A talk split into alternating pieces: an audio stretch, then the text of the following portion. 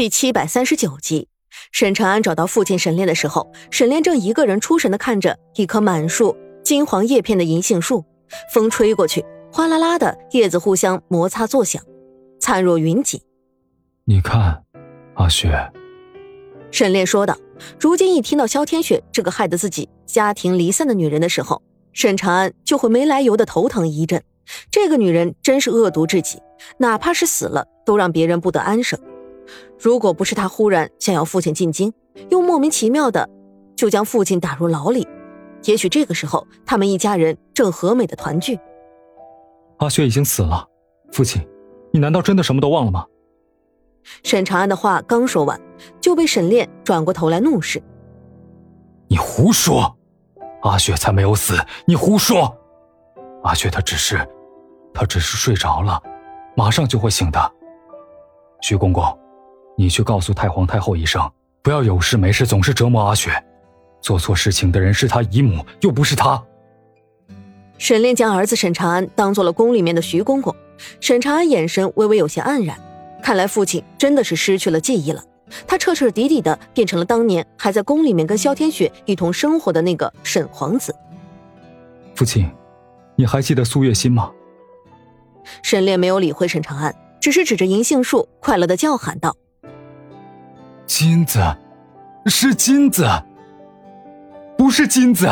苏月心，那是你的妻子，她被你伤成重伤。沈炼，你醒醒啊！沈长安彻底无法忍受了，他一拳打在了沈炼的脸上，男人瞬间应声倒地。沈炼趴在地上很久没有动弹，沈长安看见他匍匐在地上的身体一起一伏的，好像是在哭泣。心下酸楚，那个曾经是自己面前像山一样遮挡着一切不安和风云变动的父亲，最终却变成了这般模样。他还记得走的时候，父亲仔仔细细的做好了一切的安排，为了让家人能够获得最大的保护。可是他大概也不会想到，时至今日，伤害了至亲至爱的人却是他。沈炼忽然站起身来说道：“我们回家吧。”沈长安喜出望外的看着父亲。满是激动的走上前两步，父亲，你想起来了吗？沈炼脸色苍白，看上去十分虚弱。刚刚被沈长安打的地方已经隐隐有些发紫肿胀，但是沈炼却并不在意，只是垂了眼眸，轻轻的嗯了一声。房间里面密不透光，好像有着压抑而潮湿的气息。沈长乐推开了窗子，好让外面稍稍凉爽的风打进来，带着几分雨丝落了进来。也好像落在了他的心里。现在是什么时候了？窗外的天空晦暗不明，就好像如今的时局一样。短短几个月，太多的事情发生了，让他飞快的成长了起来，就好像被人逼着不得不长大一样。以前梦想着拿着自己的长剑，骑着马，能够做一个江湖儿女，能够无忧无虑的快乐自在。可是从姑苏传来的消息，父亲疯癫痴傻，甚至为了一个女人而一路追杀自己的儿子，甚至不认母亲，将他重伤。年幼的弟弟不得已逃跑到南疆，京城里如今到处都是追杀他的人。所谓的家破人亡、妻离子散，不过如此吧。心里面莫名的酸涩感弥漫开来，就好像是被一把尖锐无比的刀狠狠地扎了进去，扎得鲜血直流，直到伤口再也无法愈合一样。他还记得自己小的时候被父亲高高的举过头顶，看着湛蓝无比的天空，变得好像就那样轻易的掠过头顶，看着白色的鸟飞过，是那样的自由，也是那么的快乐。我要回去。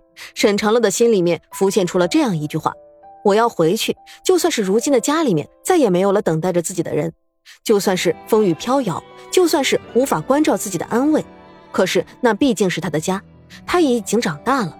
不该活在父母兄长的羽翼之下，这样的时刻，他应该承担起这个家的责任和重担。而在通往姑苏的唯一一条官道城阳道上，一架马车正离开姑苏，里面坐着的不是别人，正是刘子诺。他脸上有些凄然，甚至带着几分疲惫，因为近日以来秋雨连绵，养伤的时候最怕的就是潮湿的时候。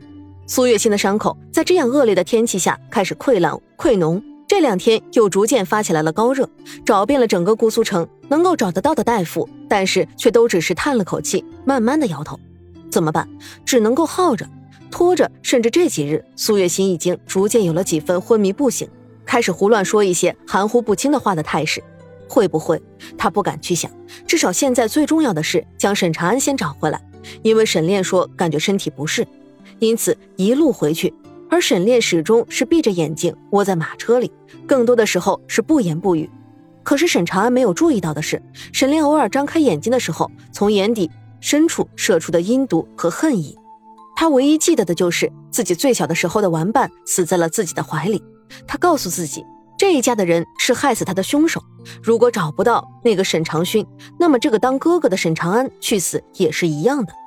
他从袖中慢慢掏出早已经藏了许久的袖剑。看着沈长安，眼神阴狠恶毒。正在这个关键的时候，忽然听到一个女子的声音传了过来。他眼神一拢，又将剑慢慢的藏了回去。说话的人正是刘子诺。长安，马被忽然扼住，而扬起了马头，发出一声嘶吼。刘子诺一脸尘土的下了马车，走到了沈长安的马前，脸色差的厉害。沈长安下了马，一脸着急的看着他。怎么了？是不是家里面出了什么事？母亲，是母亲她。刘子诺看到沈长安，心下安定，眼泪便瞬间涌了出来。可是面前却忽然冷光一闪，小心！刘子诺一把推开了长安，扑哧，袖剑深深的没入了刘子诺的身体，刺穿了他的右肩，剧烈的疼痛让他几乎开始抽搐起来。子诺，这一切发生的极为突然，就连沈长安都不曾反应过来。只觉得身后又是一阵劲风刺了过来，滚开啊！沈长安声音颤抖，他彻底明白了自己的父亲根本没有恢复记忆，在他的眼里，自己只不过是那个该死的沈长勋的哥哥，所以他也同样该死。他以为一切都会变好的，可是实际上呢，却不过是一面镜子，被人狠狠地摔碎到了地方。破碎的镜子再也没有办法重新粘合起来，而沈炼被沈长安毫不收敛的力气狠狠地打了过去。人像是断了线的风筝一样，狠狠地摔在了车厢里面。可是沈长安却连看也没有看，便抱着刘子诺打马往姑苏城方向走去。刘子诺只觉得疼痛不已，但是心里面却平静了下来。他窝在沈长安的怀里，语气淡淡，甚至带着几分笑意，说着：“不要担心啊，长安。”尽管右肩的鲜血越流越多，但是意识却并没有随之模糊起来，而是逐渐的冷静清醒下来。回想起刚刚的片刻，心里面更多的是庆幸，庆幸自己及时赶到，庆幸自己能够替长安挡下来这一刀。长安，你还记不记得，我们当年在真真出生的时候，种下去的那一棵海棠花树？